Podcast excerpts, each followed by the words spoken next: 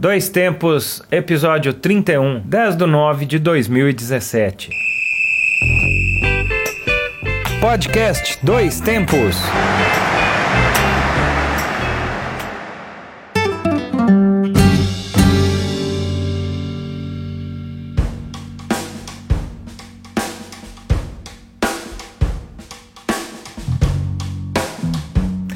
Olá, hoje é 10 de setembro de 2017. Eu sou João Luiz Reis e este é o Dois Tempos, o podcast que leva até você informação, debate, opiniões e o melhor da memória esportiva. Eu sou Alexander Alves e estamos aqui com um novo episódio da série de podcasts produzido pelo grupo Gabiroba. Agradecemos a você que nos ouviu em nossos programas anteriores e continuem com a gente. E para quem ainda não nos conhece, fica a dica: ouçam o Dois Tempos. Este e os outros episódios estão na internet. Acesse pelo Twitter do grupo Gabiroba arroba Grupo Gabiroba, pelo Facebook, facebook.com.br Grupo Gabiroba, no Instagram, instagram.com.br Grupo Gabiroba e também no site Medium, medium.com.br Revista Acréscimos. Revista Acréscimos que é uma publicação do Grupo Gabiroba com textos variados sobre futebol e esporte. Além disso, agora também estamos na Web Rádio União. Nosso programa vai ao ar todas as segundas às 18 horas. Acesse a Web Rádio União pelo endereço www.lucude.com e confira toda a sua programação. E hoje aqui conosco no estúdio, o solitário,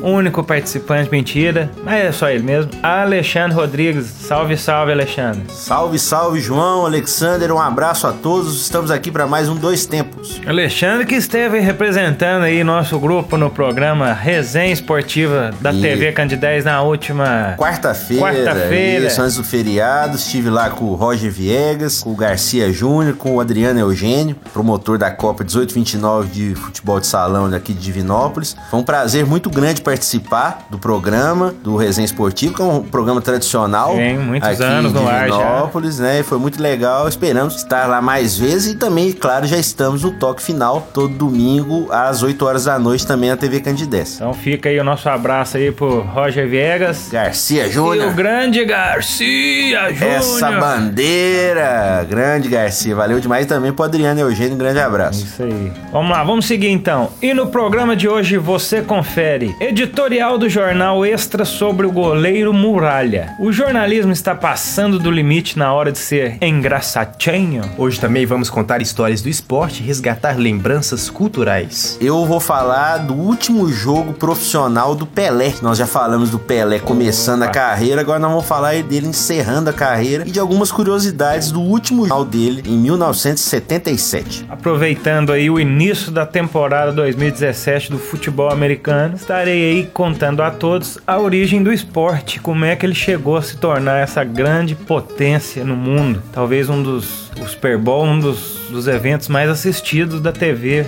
mundial.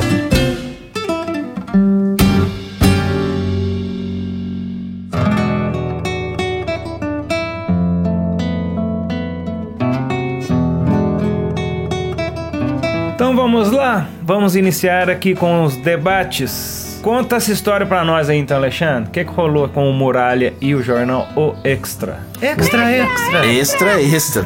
Nesse caso, realmente Não. eles conseguiram essa tensão toda. E realmente na semana passada nós tivemos um caso bastante lamentável, que foi a colocação de um editorial na capa do jornal Extra pedindo ou até dizendo de forma um pouco agressiva, eu diria, que eles não chamariam mais o goleiro Alex Muralha do Flamengo de Muralha, por causa das seguidas falhas é, que ele vem cometendo no gol do Flamengo. Obviamente já dava para ver que era uma brincadeira, e depois, é, devido a toda a repercussão que o caso teve, o editor do jornal veio a público dizer que realmente, obviamente, era brincadeira. Porém, é, esse exagero ao tentar pegar um, meme de internet essa coisa de das pessoas que começaram na internet a falar: ah, não vou falar, não vou chamar mais o Muralha de Muralha porque ele não tá merecendo o apelido, transformar numa capa de jornal, como se fosse um editorial e levar a piada acima de qualquer coisa na informação. Eu acho extremamente exagerado e é engraçado que até pessoas que fazem muita gracinha na televisão, muitos jornalistas e outros que não fazem, também justiça seja feita, muitos criticaram essa atitude Sim. do jornal, que eu acho que realmente foi um exagero exagero, e desrespeito ao goleiro, principalmente. E, e até porque, por ser do extra, que não é um. não tem um, não é um tipo de. um não é veículo que tem essa ênfase cômica, tipo o Meia Hora, por exemplo. Sim. Que faz aí as manchetes mais apimentadas, às vezes de muito mau gosto ou não, mas uhum. acabou que se transformou num produto. Às vezes isso. acertam, às vezes erram. Isso. É mais pra mas isso. Mas é engraçado que o. Ah. Ou melhor, é triste que o, o, a, a, forma que o Extra fez isso, é, parece que foi. Não, foi uma, não, não via a graça ainda na situação que foi. Primeiro que você já leva aquele susto de primeira página ter a foto de alguém e pensa uhum. na morte. É. Principalmente que ficou meio como um arquivo, assim, né? É. A capa, né? Meio procurado. Foto... Isso, exatamente. Também, é. e, e a não ser agora, talvez, que a linha editorial do Extra é, esteja se embrenhando aí pelos caminhos do jornalismo mais engraçadinho. Sim.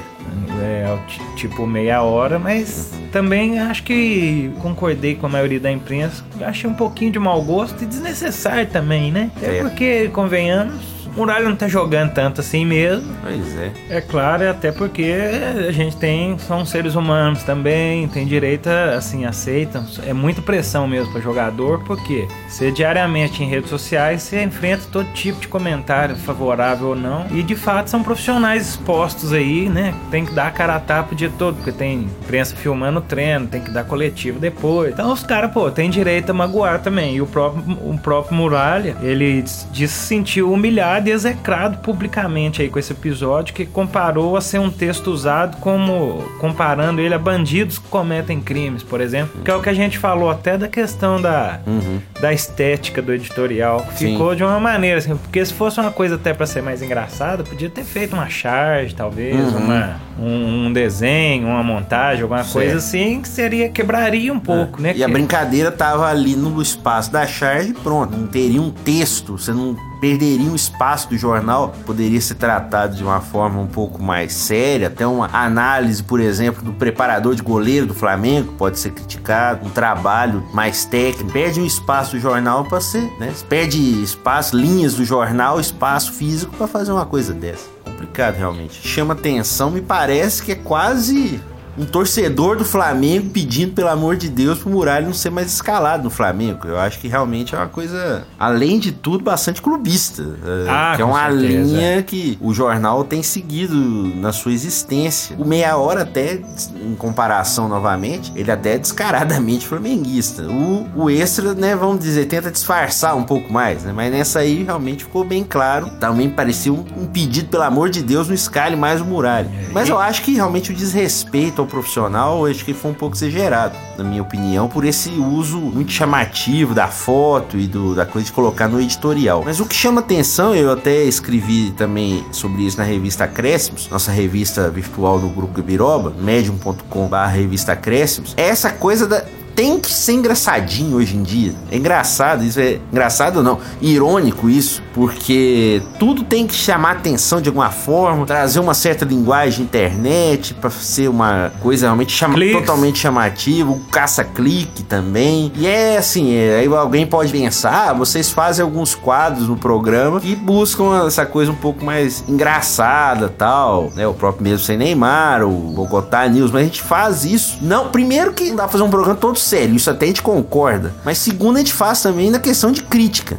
É esse exagero que às vezes tem sido feito de forma recorrente, essa coisa de graça. Também na televisão, até algumas transmissões de futebol, você vê narrador forçando para ser engraçado hoje em dia, o cara até nem era tão engraçado assim. Acho que realmente o pessoal tá perdendo um pouco a mão nisso aí. Eu acho que o futebol, claro, não dá para ser um levar só a sério, mas eu acho também o pessoal tá perdendo um pouco a mão disso aí, você não acha? Pois é, mas infelizmente acho que ainda teremos muitos episódios semelhantes a este, é. mas isso que é engraçado. Fica a lição, né? É, E. Espero que realmente não tenha tantos episódios assim no sentido específico de um jogador, um ataque assim até desrespeitoso, como você falou muito bem. A questão só é essa coisa, linha, as linhas editoriais engraçadinhas, ah, será que elas vão continuar? O que, ah, que, você acha? Acho que sim.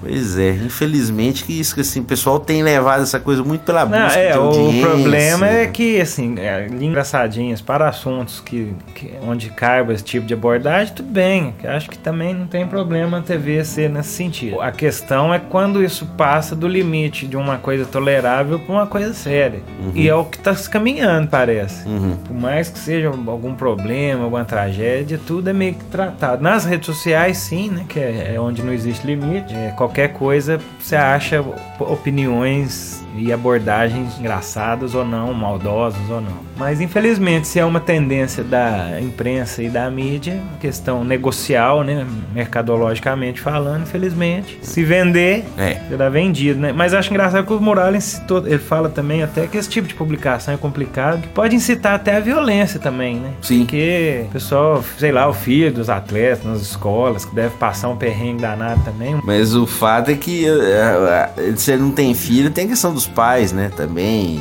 sofrem, né? Familiares, irmão, irmã. Então realmente é triste.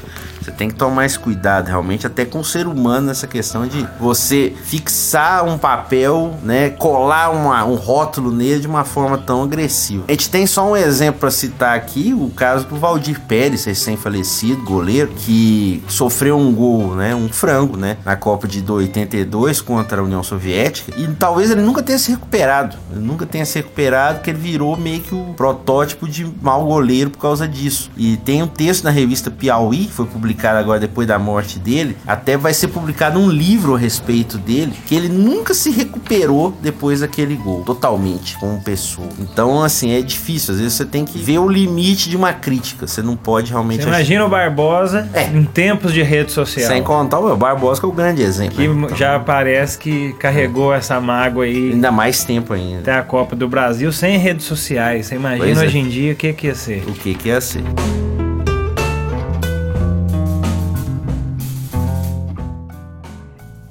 Bom, mas depois então deste, dessa discussão sobre os limites aí da imprensa em relação aos atletas, temos o que para agora, senhor Alexander? Agora vamos com o quadro Guardião do Tempo.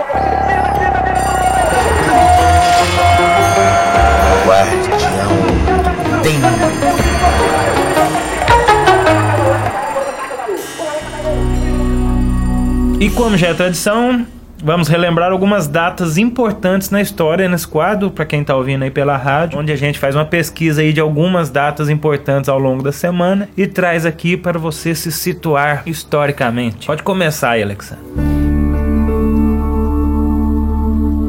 Em 10 de setembro de 1808 é lançada a Gazeta do Rio de Janeiro, o primeiro jornal impresso no Brasil, marcando o início da imprensa no país. Ele era um jornal publicado duas vezes por semana e basicamente era composto por comunicados do governo imperial. O jornal parou de circular em 1822.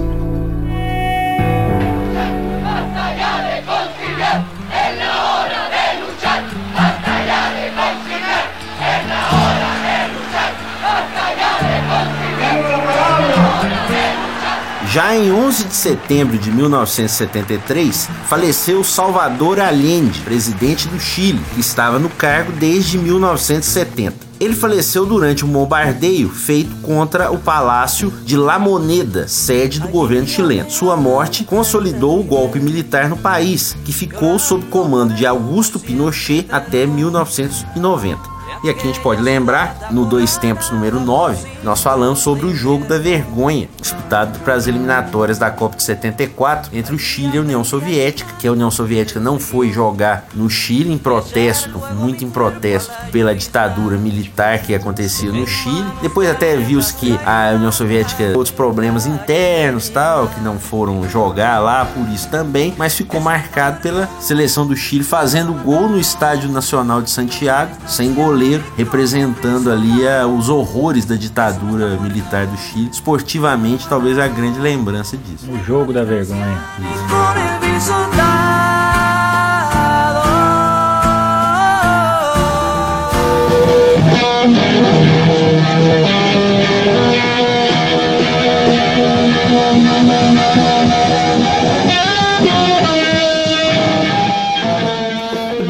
setembro de 1814 é composta a letra de Star Spangled Banner, o hino dos Estados Unidos, que, em tradução livre, quer dizer a bandeira estrelada. O hino foi composto por Francis Scott Key, advogado que compôs a letra depois de ver um bombardeio na cidade de Baltimore feito pelos ingleses durante a Guerra Anglo-Americana de 1812. O hino foi oficializado como símbolo norte-americano em 1931 e toca em todos os eventos, principalmente esportivos, igual eu falei, Super Bowl. É obrigatória a talvez até a encenação do hino, que sempre leva alguma forma diferente de tocar, de cantar.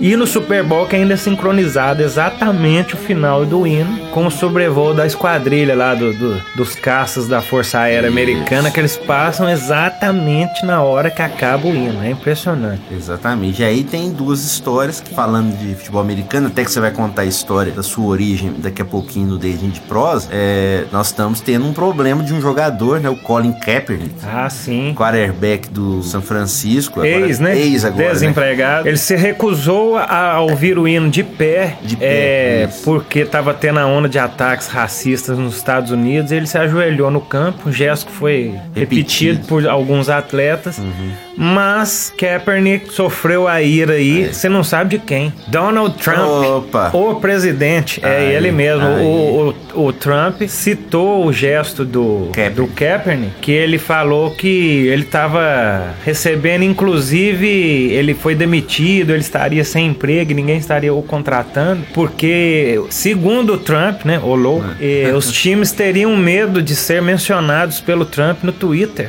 Sim.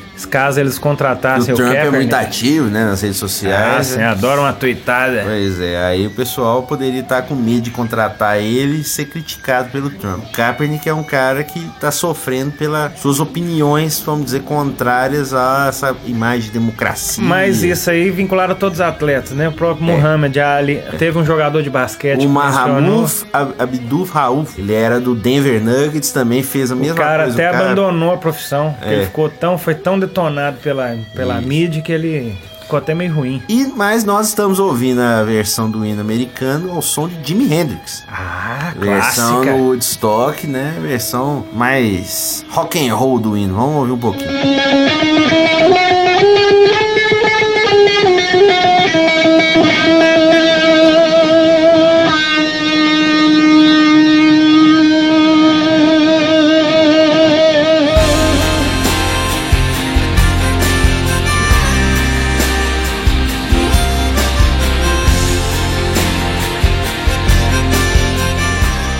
13 de setembro de 1973, nasceu Fábio Cannavaro, ex-zagueiro italiano que jogou no Napoli, Parma, Inter de Milão, Juventus, Real Madrid, entre outros clubes, mas que entrou para a história atuando pela seleção campeã mundial de 2006. Ele foi capitão do time e foi eleito no final daquele ano o melhor jogador do mundo pela FIFA. Pela Itália, o Cannavaro fez 136 jogos, marcando dois gols. Hoje ele é treinador e está na China. Mas só não, só duas, só duas coisas. Primeiro, o é, a raridade, né? O Canavaro, o, o primeiro zagueiro a ser eleito pelo melhor jogador do mundo nessa votação da FIFA aí. Mas quem realmente ficou muito feliz com a votação do Canavaro como melhor jogador foi nosso amigo Fernando Vanucci. Opa. Depois da Copa do Mundo, ele já, né, mandou um abraço pro Canavaro. Ah. Agora é hora de reverenciar Canavarro, Totti, Zambrota. Ah, Itália, campeão mundial para nós. Parece que tava até na mesma festa, né? Mas ele gosta muito do futebol do Canavaro. ah, isso aí.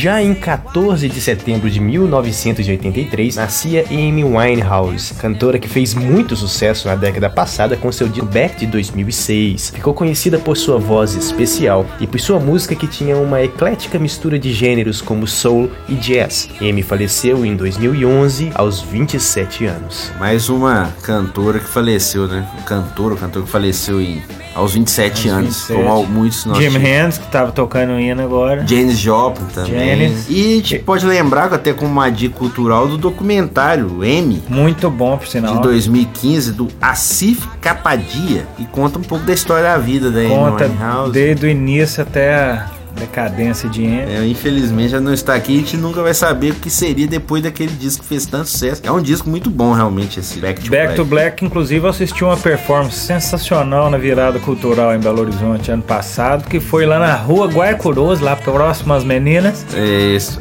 E teve um palco lá e quem interpretou Amy foi um travesti. Legal. E cantou tão bem quanto e foi um super show muito bom a virada cultural. Muito bom. Infelizmente não vai ter esse ano de virada cultural. A crise, entre aspas, né? Que o pessoal culpa, tudo é culpa da crise. Ah, mas Talvez se usassem melhor o dinheiro, é, poderiam. tá né? difícil manter a corrupção, né? Ah, não é difícil. é né? muita grana. É muita. No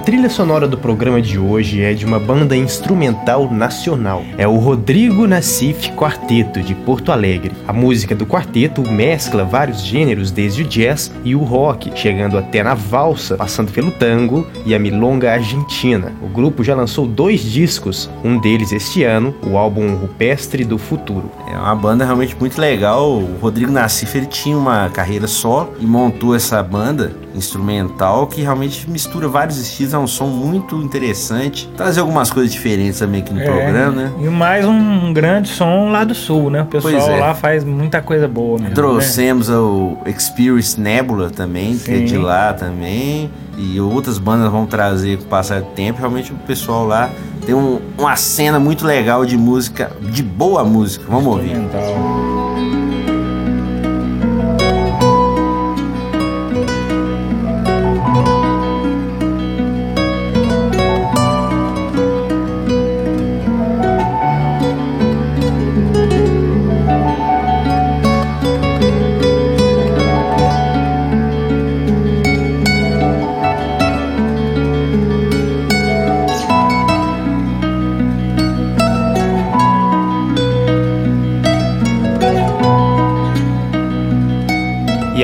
Vamos com o futebol internacional. Futebol Internacional. International Super Soccer.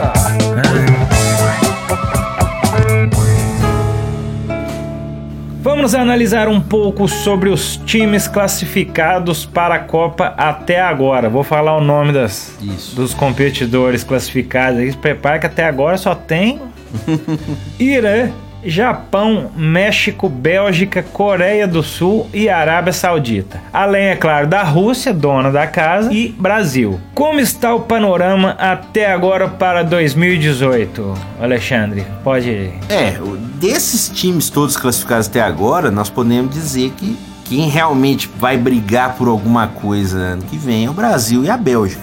Dificilmente a gente espera que outras seleções aí, é, dessas que estão classificadas até agora, façam alguma coisa de muito relevante. Você vê, por exemplo, o- a Coreia do Sul, ela empatou com o Uzbequistão na última partida dela 0 a 0 e conseguiu classificar no sufoco, quase perdendo a vaga direto para a Síria. Ah, classificou com dois laterais a mais? Não, não, um, conseguiu, um de canto? não conseguiu ficar dois pontos na frente, mas em um determinado momento do jogo a Síria estava ganhando. E aí, se empatasse, a Síria classificaria pelo saldo de gols. Como os dois empataram, ficaram os dois com a diferença de dois pontos. A Coreia realmente não vem numa grande fase, mesmo tendo alguns jogadores interessantes, como o Son do Tottenham, mas não vem jogando muito bem e é um time que não se espera muita coisa para a Copa do Mundo. Mas a grande história realmente desse grupo é a Síria. Síria, que vive há mais de cinco anos uma guerra civil, uma situação terrível no país. A Síria não tá jogando nem no seu próprio país, tá jogando na Jordânia. é. E vai jogar as eliminatórias, a repescagem contra a Austrália. E é da Oceania, mas joga na Ásia, né? Uma das loucuras da FIFA. E a Austrália, do outro grupo, perdeu a vaga direta para a Arábia Saudita. A Arábia Saudita que ganhou do Japão por 1 a 0 na última rodada. E aí Austrália e Síria vão fazer uma repescagem para jogar contra o quarto colocado da CONCACAF, da América Central e do Norte. Provavelmente seria Honduras, talvez. Hoje seria Honduras ou Estados Unidos, um desses dois aí. Papua Nova, Nova Guiné fora, né? É, infelizmente, para a tristeza do nosso Alexander Alves, que acompanhou arduamente a luta de Papua Nova Guiné para se classificar, infelizmente não foi possível. Estou de luto. Ah, não, eu sei, eu sei. Fica- Mas fica, fica calmo Ô. que 2022 tem mais. Tem mais. Eles estão fazendo a base. Estão fazendo uma base, claro, o time tá melhorando para a próxima Copa. E aí nós temos na Oceania a Nova Zelândia, que ganhou das Ilhas Salomão. Oh. E a Nova Zelândia está esperando a quinta colocada da América do Sul, a eliminatória, que hoje seria a Argentina. Argentina, hein? Que eu acho que não. Eu vou falar uma coisa que eu acho que não é um mau negócio a Argentina ficar em quinto lugar pra jogar com a Nova Zelândia. Eu acho que é aquele negócio. Pode até ajustar melhor o grupo, o time, nesses dois jogos, porque se não passar da Nova Zelândia, não merece pra Copa, né? Falando sério. Mas é interessante. Não só a Argentina, mas qualquer outro time da América do Sul ficar em quinto. Pois é, mas você vê, pra você ver. Quem já tá classificado já, a gente já tá bem em cima aí, faltando. Eu não sei se a Europa ainda tem muitas partidas ainda. Tem mais duas rodadas. Tem mais duas rodadas. Duas rodadas, né? Duas Ou rodadas. seja, e pra quem tá classificado antecipadamente aí dos grandes, só o Brasil, né? É, e a Bélgica que se Ah, espera mas muito. É o time da moda, né? É, com muitos jogadores jogando nos principais times do mundo, mas talvez se você tirar ali o Hazard e o De Bruyne, não tem um craque assim. Tem o Lukaku, faz muito Que- gols. Aquele mas- decepção aqui também, que pesa já classificado, o México, né? Também correndo por fora, né? Já teve mais força, né? É o México é aquele de sempre, né? Sempre classifica, mas não passa das oitavas de final, né? É um time que realmente você não espera muita coisa também. Apesar do trabalho do Osório, o time tentando jogar um pouco mais bonito e tal, mas é um time que você tem que ficar sempre com o pé atrás. Acho que a grande decepção das eliminatórias até agora é a Holanda. Ah, sim. Que vai ter que disputar ainda com a Suécia se vai pra repescagem. Não tem muita chance de Nossa. pegar a vaga direta. E vai ter que Suécia disputar sem o Ibra. a Suécia sem o Ibra e aí vai ter que classificar. Nas outras seleções grandes, você tem a Itália que talvez deva ir para repescagem no grupo da Espanha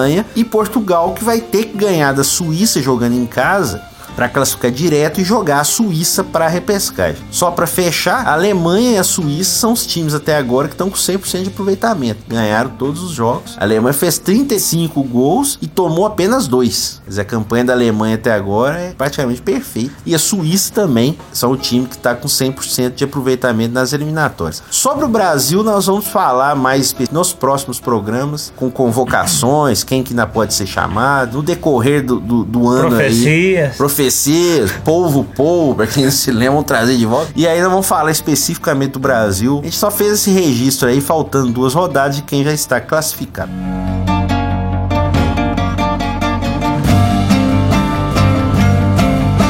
Depois que nós já começamos a contar essa prosa boa. Tá eu- sentindo cheirinho? Eu comecei a sentir o cheirinho. Você começou a sentir o cheirinho, Alexandre? Tô sentindo cheirinho. Ah, Ah, então tá muito bom. bem. Vamos começar a contar umas histórias então. Para quem não conhece o quadro Dedinho de Prosa.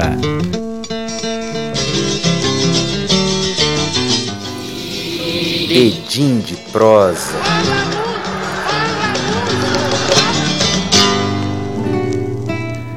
Então, gente, o Dedinho de Prosa é aquele quadro em que nós trazemos aqui ao programa algumas histórias, lembranças mais marcantes. Eu tenho trazido algumas origens de esporte, bem, e para que todo mundo fique conhecendo aí algumas passagens do esporte, eu vou deixar o Alexandre começar hoje com a história dele, que é uma história É. de reis. Do rei, Ah, infelizmente. Reinaldo, Não, Rei Davi, não, Elvis Presley, não, Roberto Carlos? Não. Arthur? Também não. Poxa, que É rei. ele, Rei Pelé. Ah, Esse é. é. o nosso rei. Dentro de campo, um grande mito inesquecível. Nós contamos aqui alguns programas passados. nós podemos fazer uma edição só com histórias de é, passagens de Pelé aqui pelos não. dois tempos. um Ah, dia. dá, dá, uma edição. Histórica. Histórica. Pelé faz aniversário em outubro, né? Fica a dica. né? Fica a dica. Quem sabe em outubro a gente faz alguma coisa. E aí, dentro de campo, é só elogio, temos que sempre que reverenciar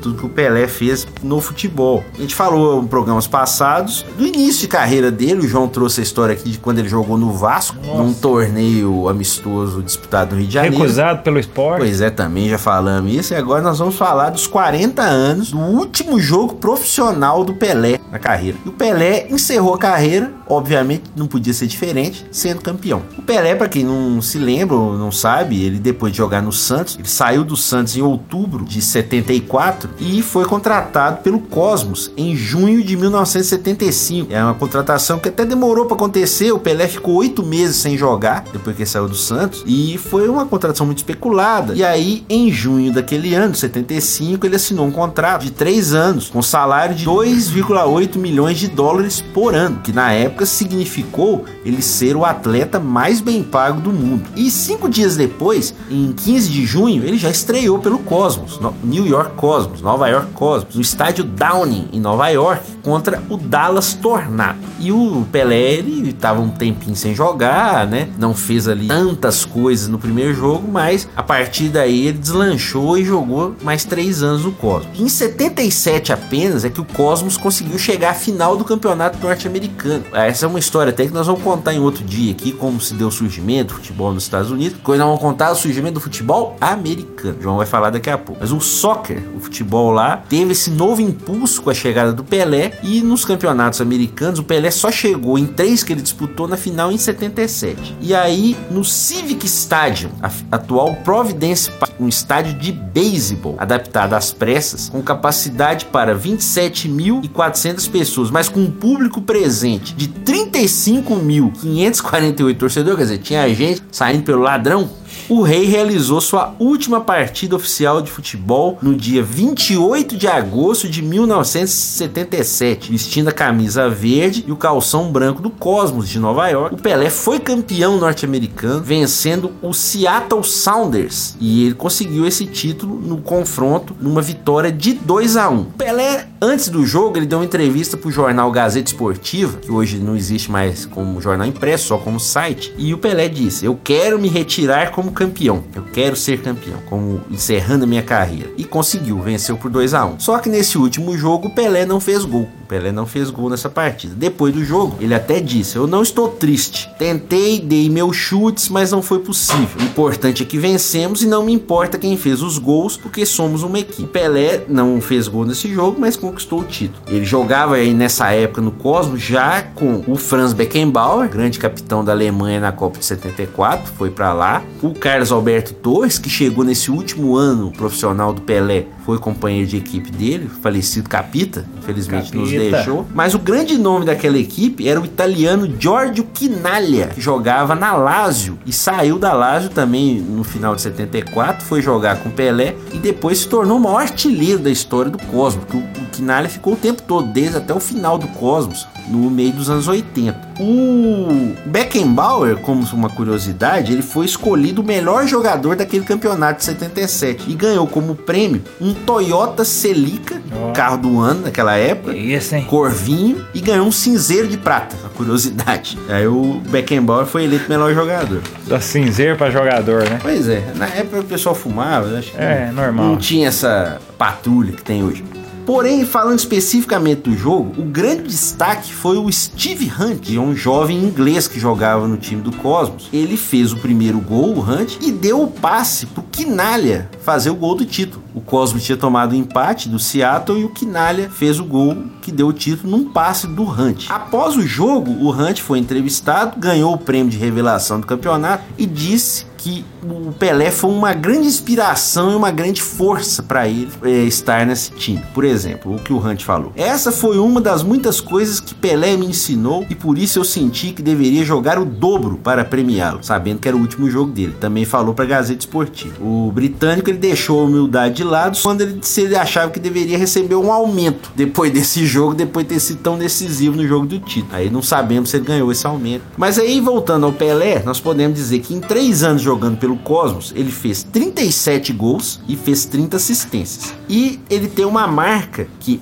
pouco antes desse último jogo, dia 28 de agosto, foi o último jogo profissional dele, em 14 de agosto, ele participou do jogo recorde de público em algumas partidas de futebol até aquele momento nos Estados Unidos. Ele chegou a participar de um jogo que tinha 77.691 pessoas na semifinal do campeonato. E isso em 77 para os Estados Unidos era uma marca inacreditável. Claro que depois teve a Copa do Mundo em 94, teve jogo com mais gente e tal. Tem assim. imagem, se não me engano, desse jogo aí, da despedida dele no Tem, Cosmos, eu acho. Tem. Aí, esse jogo até não é tão citado, até por isso que eu fiz questão de trazer, porque depois, em outubro, aí ele se despediu totalmente do futebol num amistoso contra o Santos. Ele jogou meio tempo pelo Cosmos e meio tempo pelo Santos. Inclusive fez um gol no Santos, jogando pelo Cosmos, fazendo uma cobrança de falta. Mas o último jogo profissional do Pelé foi em 28 de agosto de 77. O Pelé, obviamente, saiu como campeão, como ele sempre foi, ganhando do Seattle. Pelé no Cosmos em 77, então, foi a minha história de hoje. É isso aí. Grande rei, também levando sua majestade aí, ó. É. Estados Unidos e tentando popularizar mais A o gente time. pode dizer que a Copa de 94 aconteceu lá muito por causa dele. Ah, a sim. popularidade que E também futebol, muita, né? muita eh, latinos também que gostam Claro, que mais tem- do é claro que eu tô esporte, falando né? assim por causa dele, porque obviamente tem as questões econômicas, evidentemente que isso pesa também, mas a- o impulso que o Pelé deu no futebol lá ajudou o pessoal a querer levar a Copa pra lá também.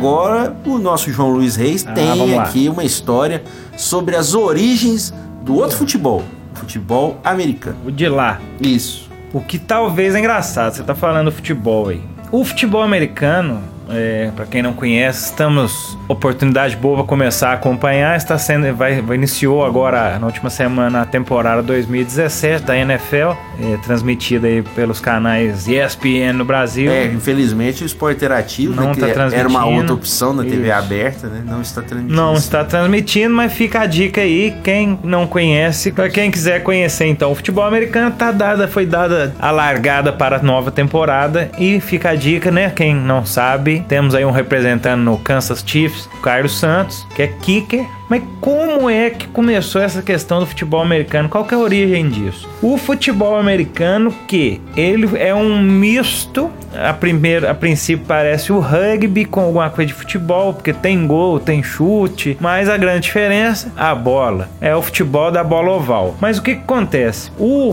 tanto o rugby quanto o futebol eram praticados com mais entusiasmo na Europa e foram levados aos Estados Unidos. E o esporte foi se popularizando na- principalmente nas universidades. E essa mistura entre rugby e futebol se deu por volta de 1870, né, quando começou a engatinhar o futebol americano, pelo senhor Walter Kemp, que era estudante e jogador da Universidade de Yale e entusiasta do novo jogo que surgia e começava a ser jogado em várias universidades. Mas o que, que o senhor Walter Kemp fez? Ele começou a tentar padronizar. Por quê? Quando o pessoal se juntava para jogar, era um misto de rugby com futebol, soccer, né, no caso, nosso futebol. E era interessante porque alguns jogavam com o pé, o outro com mão, eles conseguiram misturar esse esporte e fazer um terceiro esporte. Então, rugby e futebol. Imagina a bagunça que era isso nas universidades. E o Sr. Walter Kemp achou aquilo interessante e decidiu padronizar algumas regras. Primeiramente, então, foi ser jogado futebol com as mãos e foi eliminado os pés.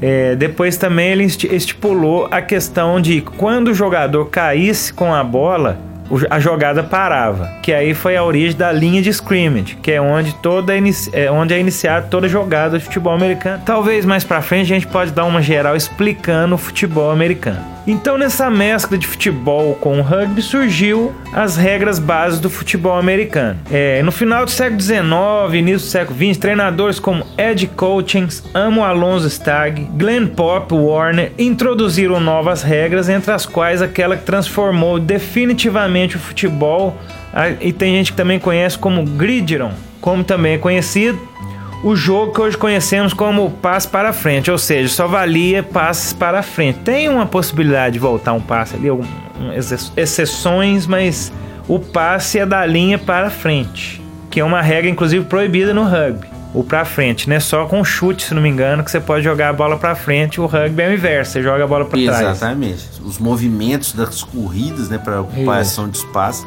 Que o, é, que o futebol americano nada mais é que um esporte onde você tenta buscar conquistar território. Né? Ele é dividido em. O campo é dividido em jardas, né? Que são as, medi as referências para você medir da onde você saiu até onde você foi. E vai vencendo e conquistando pontos quem mais conquista território. Em 6 de novembro de 1869 foi disputado aqueles que consideram ter sido o primeiro jogo de futebol americano da história, entre a Rutgers University e seus vizinhos de Princeton. O jogo deu, foi, foi disputado no campo da, da Rutgers, em New Jersey, e terminou com a vitória da equipe da casa por 6 a 4 Não sei nem como é que eles mediram esses pontos aí, eu não tenho essa informação. Porque o, o touchdown vale 6 pontos e tem um field goal que você pode fazer depois do touchdown que vale um ponto. Só ou, se fizer três, ou, né? Ou chute, né? Que vale 3. Isso. Também 6x4. 6 a 4 O que, que seria? Dois chutes? Dois chutes e o outro dois safeties. É, só se Que for. o safety, quando você derruba o quarterback na área Na sua área defensiva. dele, você ganha dois pontos. Mas sei não, acho que não tinha cara de ter safety aqui É, ainda não. é, em acho que- 1869. Vocês não tinham pensado no safety aí, né? É uma possibilidade. E o, o esporte, é claro, à medida que ele foi evoluindo, ele foi tendo regras que visavam até a própria proteção dos, dos jogadores, que por ser um esporte de contato, o número de lesão era gigantesco. E do futebol americano popularizou-se tanto pelas faculdades quanto pelo país e foi se tornando um dos maiores esportes do mundo. E em 1903 foi criada a primeira liga oficial de futebol, a Ohio League, mas nós não entraremos, né? Vamos deixar isso para outra história, porque a NFL, ela foi uma junção de duas ligas que teve antes, tem uma história lá. Quando o negócio começou a ficar bom, é claro, o pessoal começou a explorar, mas vamos contar isso um E outro tem uma dia. outra história espetacular também. Também não vamos contar agora. Sabe quem que se meteu uma vez fazer uma liga concorrente da NFL? Oh, meu Deus. Sei não, quem? Você já citou ele no programa hoje. Oh my god, Você já citou Hoje? Hoje. Eu nem sei. Donald Trump. Ah, meu Deus do céu. Já tentou fazer O homem liga. queria. Que eu, Já. olha, gente, o futebol americano é praticamente um patrimônio dos Pois Estados é. Unidos, né? É um negócio enraizado mesmo. O pessoal cresce é, jogando a educação física lá do futebol americano. O negócio é sério. Os campeonatos universitários são vários. São vários torneios que Colleges. vão desa- desaguar em as finais diferentes. É uma coisa até meio complicada de explicar, mas a cultura, como você falou, realmente é muito enraizada. Mas o Trump quis tirar a casquinha disso aí. Outro dia a gente conta. Nossa, mãe, essa merece uma história É, mesmo. louco. Só o Trump. Mas pra você ter ideia, eu tava falando essa questão da violência, das regras. ó, em 1905, o jogo quase chegou a ser proibido de ser praticado, porque nesse ano, 18 universitários morreram em função do- do- dos choques, das lesões do futebol. Notícia então que chegou aos ouvidos do Theodore Roosevelt, em presidente à época, que declarou que se não houvesse mudança na regra, o futebol americano seria extinto. Você já imaginou que no Brasil o presidente pediu o Temer, ô Neymar, para de cair, vamos parar com esse cai-cai? Ou pedir pra alguém parar de bater, né? Um É. jogador. Felipe Melo, para de bater. Vamos excluir o futebol. Pensa. Então, a partir desse momento, falar a questão das regras, é, a bola pra frente foi ideia do treinador John Heisman. E em 1906 era permitido lançar a bola pra frente para o companheiro do time que estivesse deslocando em velocidade, aí que ficou os grandes passes aí das jogadas. Futebol americano que é um esporte muitíssimo estratégico, pessoal quase que é exaustivo o treino de, de jogadas e de possibilidades. É muito interessante. Bom, então eu só queria falar rapidamente sobre a origem, acho que eu vou encerrando por aqui a minha história, que se a gente começar a gente tem milhões de coisas. Mas como a temporada 2017 começou, talvez a gente traz mais alguma historinha historinha aí. Ao longo, inclusive, já falamos hoje a questão do Kaepernick, né? né, da- do, do gesto do hino. E fica a origem, então, aí do futebol americano, uma mistura de rugby com soccer, vamos dizer assim, para não misturar. Que inclusive o nome futebol, de fato, foi dado pelos americanos para não ser misturado ao soccer, que talvez mereça até uma história depois desses Também. nomes aí. Só aí nós já temos umas 5. Virgem Maria, já tem mais nove Já episódios tem mais garantido já. E a temporada do futebol americano, sempre bom lembrar, né? Vai, começa agora em setembro. Começou, Começou, né? semana passada e vai até o primeiro fim de semana de fevereiro, onde é disputado o Super Bowl, a final entre os times de duas conferências. Super Bowl que será realizado no próximo dia 4 de fevereiro de 2018 em Minnesota. Será que já tem quem vai tocar? Não, ainda não. Super Bowl, relembrando aí que tem grandíssimos shows. Quem vai tocar? A Anitta? Ai, não dá ideia, não, porque pra aparecer já não custa. Mas Super Bowl. Tem alguma já... dica, Alexandre? Quem vai tocar no Super Bowl? Ah, não, vou deixar pra. Super Bowl que já teve aí Michael Jackson, Rolling Stones, É. U2. Aí teve agora os mais lá, Katy Perry, Beyoncé. Bruno Mars. Eu Pois deveria saber quem é Bruno Mars. É, não, acho Melhor que não. não, não, acho melhor não. não, melhor não. Vamos deixar aqui. Então segue a bola.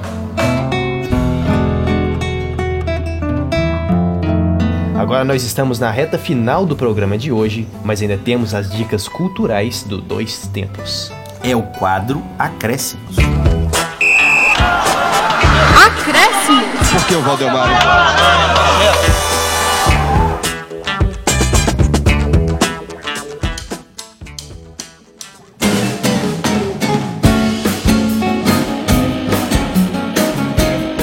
Dica cultural hoje é um curta-metragem, é o curta-metragem Pátria, de 2012, do Fábio Meira. Esse curta-metragem foi participante do projeto Memória do Esporte Olímpico Brasileiro, que até foram alguns documentários, mini documentários, foram exibidos na ESPN durante muito tempo. E esse aqui já tem cinco anos que foi realizado. E ele conta a história da semifinal do vôlei feminino na Olimpíada de Atlanta, em 1996, entre Brasil e Cuba. O Brasil perdeu para Cuba 3 sets a 2, um dos jogos talvez mais incríveis da história do voleibol, tanto pela qualidade técnica dos times, quanto pela rivalidade. E depois do jogo teve uma briga, né? Briga verdadeira entre os Opa. jogadores. A rivalidade entre os times era muito forte e o jogo é contado tanto por atletas brasileiras assistindo, revendo a partida, quanto por atletas cubanas que também foram convidadas a participar da entrevista e elas viram e muitas, claro, arrependimento, uma briga, né? Isso nunca é legal, mas a rivalidade entre as duas na quadra era muito interessante e foi uma época realmente muito legal do vôlei que o vôlei feminino ganhou mais destaque no Brasil. E esse documentário ele registra um pouco isso. Então hoje minha dica é o curta-metragem Pátria de 2012 do Fábio Meira. Muito bom.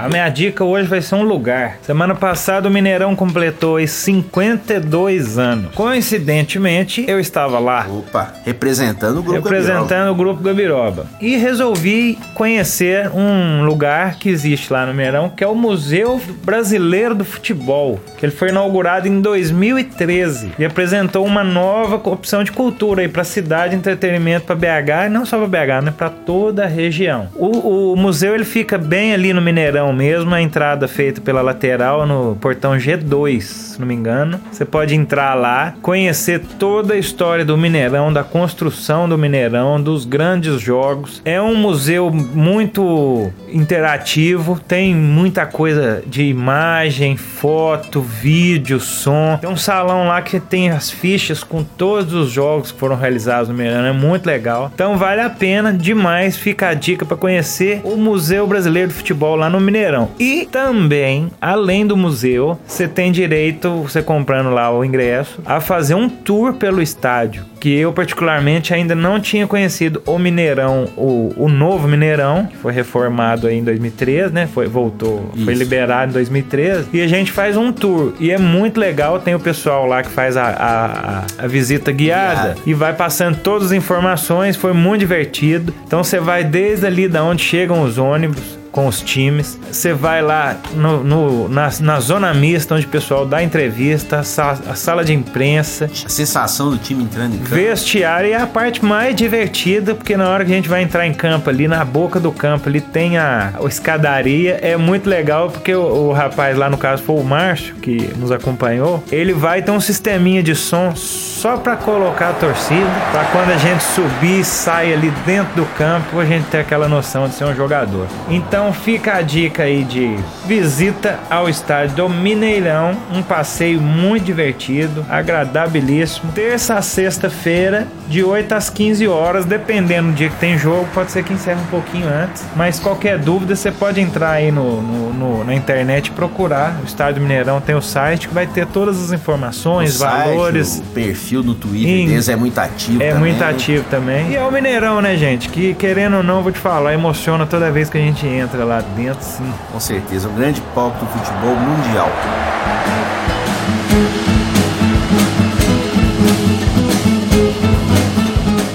E Alexander Alves agora, pra manter a tradição, mais uma dica de disco pra gente. Vai lá, Alexander. Trouxe um disquinho um discão? Bom, hoje eu decidi mudar um pouquinho aqui, porque Canadense? é quase. Eixe.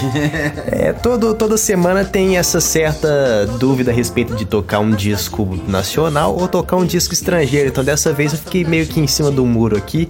Então eu trouxe um disco britânico do Andy Voltel, que é o Brasílica, formado de música brasileira. Então ele é um álbum britânico em homenagem à música brasileira, né? Feito aí, também conhecido como Tropical Sunstroke Psych Out, lançado pela Far Out Recordings. A Far Out Recordings é uma gravadora, um selo britânico independente. E vários músicos já lançaram ali álbuns por meio dessa gravadora, já relançou álbuns brasileiros lá fora.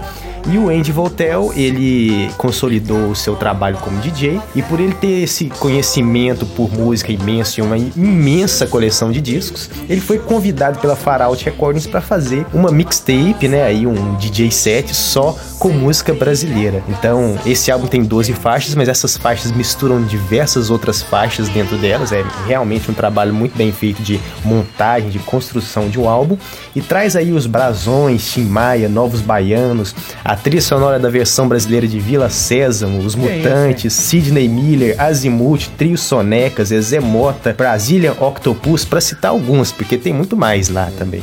Que é uma, isso, hein? uma mistura bem tropical aí de música e o Andy Voltel também consolidou bastante seu trabalho nessa área, né? É apresentador, co-apresentador é, de um programa na rádio BBC, também que traz é, muita música variada lá, e fez essa homenagem à música brasileira que é interessantíssimo, mostra aí uma pegada de música que a gente não conhece, até nós do Brasil não conhecemos muito, e a gente vê que ganha força lá Português fora. britânico? É, mais ou menos, um pouquinho também, mas aí misturando essas faixas aí, é, sampleando, né, é um material realmente muito bem feito. Vale como álbum também, né, uma compilação, mas decidi trazer aqui a dica Brasílica de Andy Votel, lançado em 2008, também conhecido como Tropical Sunstroke Psych Out. Tá aí Ô, minha louco, dica de... ô, e até eu tô curi- curioso. Toca esse trem aí pra gente conhecer.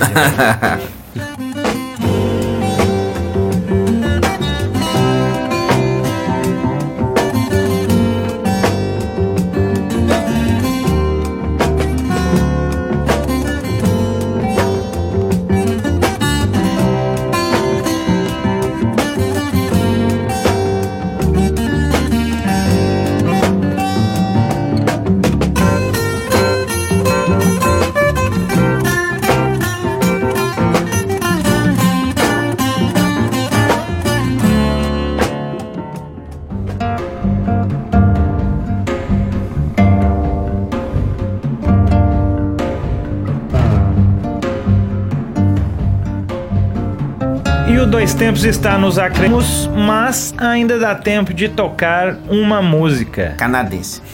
É canadense? Não, hoje não. Não, hoje sim. Hoje sim? Hoje sim. Hoje sim. Põe o Kleber aí. Hoje não! Hoje não! Hoje sim! Hoje sim! E hoje vamos homenagear o baterista Neil Peart, que completa 65 anos em 12 de setembro. Vamos tocar uma música da sua banda canadense Rush. Vamos ouvir Ghost Rider. Thank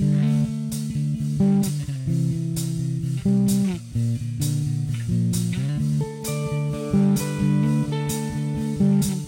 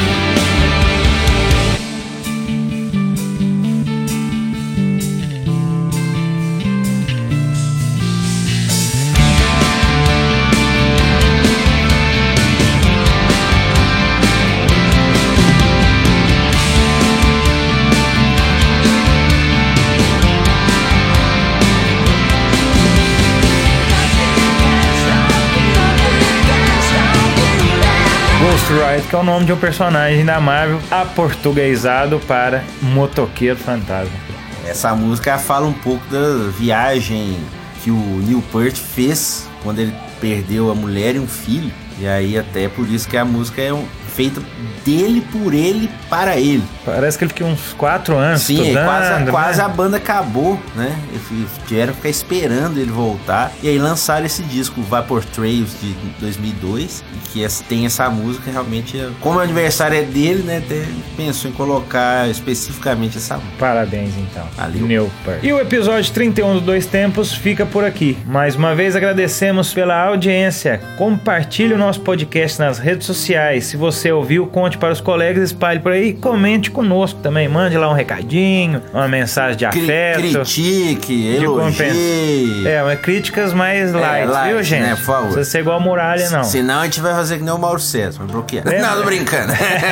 tô brincando, tô brincando. Mas é. Lembrando. Sugestões de tema também, muito Isso. legal. Participações, quiser participar. Com certeza.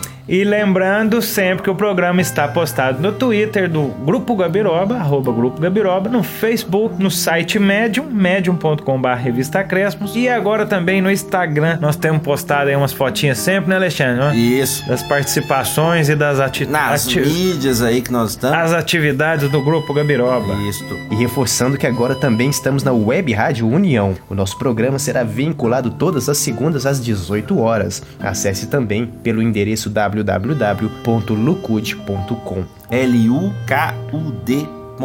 E lembrando também que agora às 19 horas na Web Rádio União começa o programa Esporte em Ação. Então, só para lembrar que o programa é postado nos domingos nas redes sociais e reproduzido às segundas pela Rádio Web União, antecedendo aí o Esporte em Ação com nossos parceiros Aleph e Marcelo. O Dois Tempos de hoje foi gravado no estúdio alternativo do grupo Gabiroba e teve a apresentação de Alexander Alves, E João Luiz Reis. comentário de Alexandre Rodrigues, E João Luiz Reis. trabalho técnicos e sonorização de Alexander Alves. Redação de Alexandre Rodrigues. Dois Tempos é uma produção do grupo Gabiroba.